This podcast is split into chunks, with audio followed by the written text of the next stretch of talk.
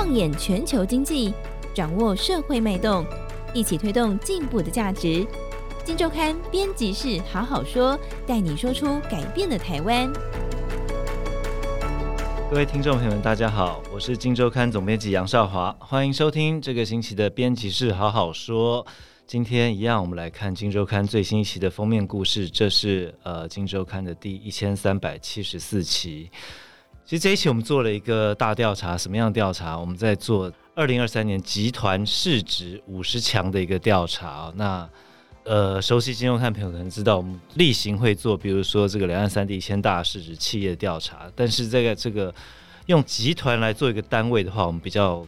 呃，过往也曾经做过，但是有一段时间没有做了。那这一次我们就特别在用集团的角度来看市值五十强到底出现什么变化。那这个变化呢，我们拉长了十年的时间做比较。标题是“十年赛道上的赢家们”。集团跟企业的差别在于，集团的领军者他必须运筹调度更广、更大的资源，他也必须要建立自己的一个呃各种的事业体啊，成为舰队或者是。打造新的军团，来在受限的一个产业空间中做出突围。相对来讲，集团的领导人物更考验他们运筹帷幄的智慧。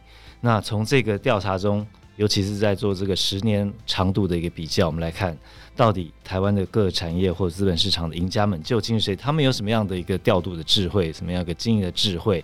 今天先跟我们聊的是这个题目的两位主作的记者，一位觉生，觉生好，大家好啊、另外芊芊。大家好，好，觉生，我们先来看看，因为这个调查主要是你负责哦，觉生，我们来谈谈，你从这个调查里看到，尤其我们做了十年比较，你看看有没有看到什么特别的一些现象值得分享？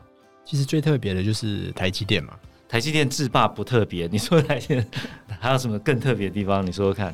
虽然说它制霸不特别，对，但是其实我们有一个统计，就是说，对。从成长金额和成长比率来看，嗯，台积电其实都有挤进这个排行榜的前十名。但因为一个是量体嘛，一个是成长率，我们都知道小的公司或小的集团成长率会比较高。但是像台积电那么大的量体，它还要能有那么高的成长度，其实是相当不容易的。嗯哼，在你看到它这样的成长，你觉得主要原因，或者因为毕竟十年十年来有非常多的主客观因素，你觉得会在哪边是值得跟这个特别有关的？当然是这三年以来，呃，不管是疫情或者是中美贸易战、晶片荒之类的，当然都对台积电的市值或是股价有所影响。对，但是他们长期以来的策略，就不管是在先进制程啊，然后或者是在降低成本等，都是有在英特尔和三星这边，其实都是有绝对的蛮高的统治力啦。所以在半导体制造这块，其实是全球是没有人追得上。嗯嗯，从市值看，尤其是你刚刚讲到它的市值的差异，要这么大的公司。市值的成长率还可以维持这么高，那当然已经证明了它定于一尊，几乎是无人可以撼动的一个竞争优势哦。我印象中是二零一八年开始，中美贸易、中美之间的这个分歧越来越大嘛。那个时候，川普在印象中在三月先有了一个贸易战啊，然后很快的开始打到科技战，那逐渐演变到霸权战，一直演变到现在这个样态。那台积电创办人张忠谋在二零一九年也说过，台积电将成为兵家必争之地啦。老实讲，看起来大家在抢台积电，但是在同样一个趋势底下，还没有从我们的市调查中还没看到其他的类似的产业也有这个左右逢源这个受惠的一个状况。像是联发科也是在这三五年来有相当大幅度的成长，嗯嗯嗯，然后其他像是联电啊、半导体代工这些，其实成长的幅度还是都很大。对，你觉得他们未来会？继续这样走吗？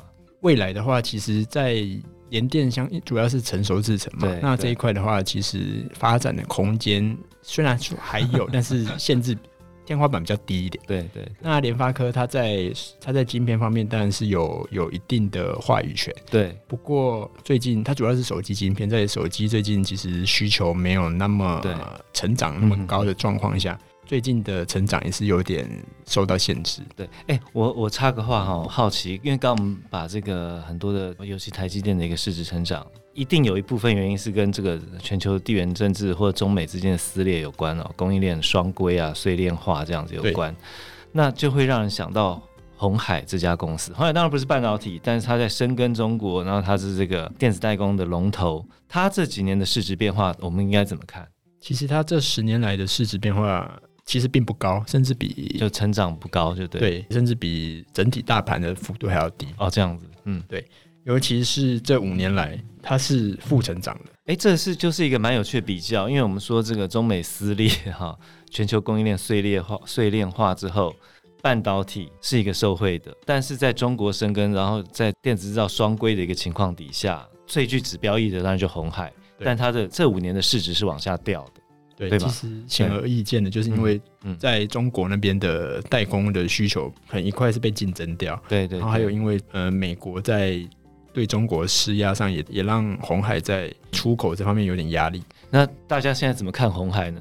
尤其这两年他们是往电动车走嘛？你看这两年它市值有起来一点吗？呃，最其实在去年以来有慢慢在增加的迹象。对，尤其是他们跟那个玉龙合作了那个华创车店之后，他们的表现有慢慢起来。嗯哼哼。那尤其是在他们目前预定是说未来要有电动车要有十五趴的营收。对，啊，所以他们应该会慢慢往电动车这个方向去转型。嗯，所以透过这十年来看的话，其实。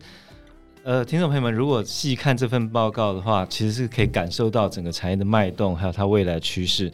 那但是在企业本身的做法上呢，其实这一次觉生有发现一个，就是我们靠并购成长，或者说靠集团很多舰队这样子一个成长的样态，似乎是一个我们台股市场的一个主秀了嘛，对不对？觉生？对，因为。如果我们知道计算市值的话，嗯嗯，你从另外一家把另外一家公司买过来，把它市值加进来，的确是最快的嘛。对对对，一加一的成长幅度最大嘛。对，那尤其是这十年来有并购的案件，其实有一些大的并购案件，像是日月光并购的细品啊，对对，然后国巨有好几年也是动作频频，这些其实都直接增加了他们市值的成长幅度和金额。嗯然后还有明基嘉士达集团，呃，九年来陆续并了十几家上市贵公司，对，也让他的市值成长了五六倍以上。嗯嗯嗯，它是打造大舰队，他最有名就是他的这个大舰队的战略。但是另外，其实也有一些集团呢，它是自己孵出小金鸡，达到一个成长的。那这边我其实最想聊的就是我们这次特别访了一家，就是和泰汽车集团呢，和泰集团。其实他在一九年之后成长的速度非常快，对不对？嗯，他在一九年的时候约莫成长了四倍左右，四倍左右，就是从一九年到现在四年时间成长四倍哦。对，那一九年什么一个状态呢？当然他本业一直很好，但是他一人成立了一个 MAS，这个部分我就可以请芊芊来谈，因为这是芊芊特别专访了和泰的总经理孙传兴先生，芊芊来聊一下和泰到底他怎么看他自己市值成长。他有讲哈，就是和泰集团一直以来在我们都。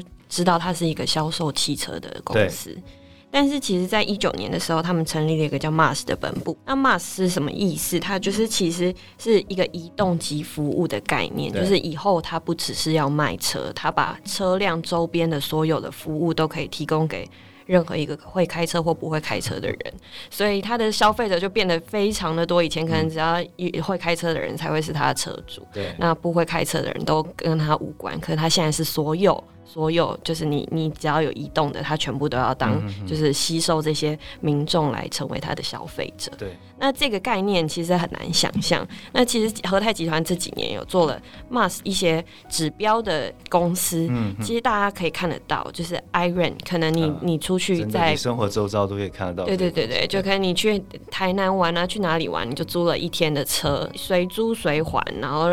让大家这样移动上，尤其国旅非常的兴旺，那这个部分就成长的非常的快。那第二个就是他二零二零年的时候，因为 Mars 的关系。去投入了一个就是计程车队，啊、然后他就说他要打造一个计程车队。那时候大家想说，为什么和他要做这件事情？嗯、大家无法想象。那计程车队，我们都想台湾大车队、大都会，可能这些老牌车队都经营很多年，你为什么想要投入这一块？那其实他们是有提供车辆的这个概念，嗯、所以它包括后端，就是这整个生态链到这个车使用完，然后它要卖掉的，和泰全部都能服务，包括它还有中古车的认证的服务，然后。中古车销售的这一段，所以它只要把这一段服务建制起来，它可以囊括的消费者更多，就包括像我就是一个很少开车的人，但是很爱坐计程车，那我可能就会成为它的潜在的会员。对，对，那他的力度非常强大，就是二零二零年他才说他要做，然后现在他已经有八十万的会员，然后八十万的会员他已经。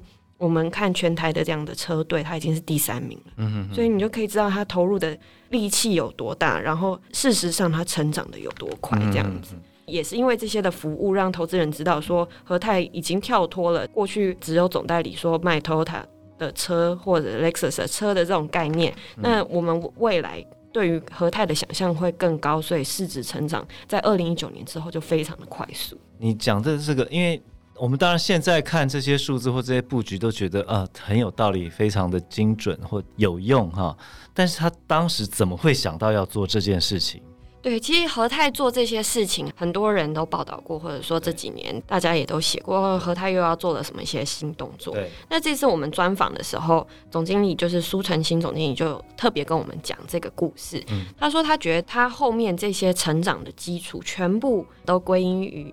就是一九九七年的一个滑铁卢。一九九七年，也就现在二十六五六年前了。对对对，嗯嗯，就二十六年前。然后我们那时候听到的时候，想说，嗯，怎么会这么时间这么早？然后这件事到底影响？因为刚刚讲到一九年成立 Mars 本部嘛，对。但是他一次就把这个烂伤回归到了一九九七年。对，对我记得总编跟我那时候采访的时候也是都很惊讶，那么一九九七怎么那么早这样？对，对。然后他就提到了一台就是神车，那时候日产的 Cefiro 就是上市。对。那可能那个年代的大家都有印象，Cefiro 上的时候就是全台湾就是等于大街小巷，对于日产推出这个车，大家都想买。对，我到现在都还记得那广告，他一直标榜自己是最安静的车子。对。然后还有一些可以选配，然后变得很豪华。这台车呢？当时和泰是五十周年。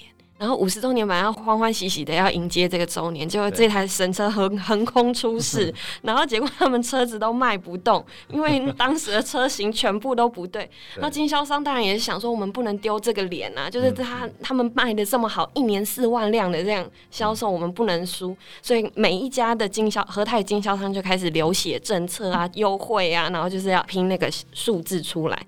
总经理这次也有说，当年。他们创了一个历史新高的销售量，但是每一家经销商都赔钱，你就知道那时候有多惨。那和泰集团那时候还是以销售汽车为主，当时的和泰汽车董事长呢，也是以就是已故的这个总裁苏燕辉决定了两件事情。第一个，他就是去日本丰田牧场那边请求他们说，可不可以帮我们就是导入一些可以国产化的明星车款，不然我们现在这些车款就是不卖啊。嗯、日方那边也是非常的支持台湾这边的做法，嗯、所以接下来在销售这一段呢，我们看到一年一车的这样子的策略，就是很快的把市占拉起来。那我们大街小巷到现在都可以看到，就 Artis 啊、Camry 啊、Vios、Wish，就是在那之后陆续一年一个这样进来，就这些车都是 Yaris 呃 Vios 对对。对，就是现在计程车的神车魏许，也是那个时候进 进来的。对对对，那其实我们刚刚有提到说销售这个部分，那苏燕辉总裁当时也是想说这样的策略不行，那我们要扩大那个价值链，所以他就开始跨入金融、租赁、保险，还有包括说中古车啊，然后。海外的一些事业，就是把这个转投资越布越大，我们以后的营运就比较不会受到卖车的收入影响的这么剧烈，这样。那这个价值链建立起来以后，总经理这次也有说。和泰的这个基础就是开始打下来，嗯、这个价值链完成以后，等到他要做我们刚刚讲的移动及服务的这个概念的时候，他很快可以整合，然后整个集团就一下就可以往上冲。那这个能量就是从那时候奠定到现在。其实这件事对他们内部文化也造成了一些冲击，因为在说这个 Mars 或者说做一些新的投资，像你说 Yoxi 建车的服务，它很多是有点新创的概念，那新创。对于一家日式风格的这样一个企业集团来讲，当然是文化上一定会有一些冲这个冲突。那这块总经理这边怎么谈？总经理有提到哈，因为呃和泰就是一个七十六年的公司，我们想象七十六年的公司是一个真的就是企业文化都会比较僵化对或者是比较保守。那可是要做这件事情，大家当然也是会绑手绑脚，想说我这这步踏出去到底是对还不对？那他已经找了。呃，集团里面就是有点子王之称的这个吴品聪协理，然后来负责这个 Yoxi 的建制。对，可是他也会怕说吴品聪协理会不会因为企业文化的关系会有点裹足不前啊，或者是不敢打大刀阔斧的去推动这个新的事业。对，那如果他没有好好的去往前冲的话，其实这个事业根本不用做。他他认为这样成功的几率会很小，所以他特别还找来，就是把协理找来说啊，我跟你说一下，我就只怕一件事。就是怕你赔的不够多，我好想听到这句话。对，就当老板跟你说赔的不够多的时候，你就会觉得哦，那那那我真的要毛起来赔。没有啦，没有啦，不是不是，毛起来冲了。对，毛起来冲，不要瞻前顾后。对对对对，不要去怕说你你之后你到底损失会多少，你要去想说你到底能够创造多少的价值。对，这样子。这一次看我们做这个集团市值五十强调查，而且我们做了十年的比较。当然，听众朋友们可以从这个报道中看到一些过去的脉络，过去的一些关键转折的差异点，那以此来推演出接下来还会有什么趋势，包括电动车啦，包括这个能源相关的。但是，我觉得在这个访谈过程中，你也可以感受到一家集团领导人物或一个企业，他在一个关键点上做的一某个决定，会对后来的影响多么大。我相信，对不同的需求的听众朋友们或读者，都会得到一些。学习的一些养分啊，好，那以上就是我们今天节目，这是《今周刊》第一千三百七十四期，我们做了二零二三年集团市值五十强的一个调查啊，我们的标题做了十年比较，十年赛道上的赢家们啊，这个值得听众朋友们多多来参考。好，以上就是今天节目，谢谢，拜拜，拜拜，拜拜。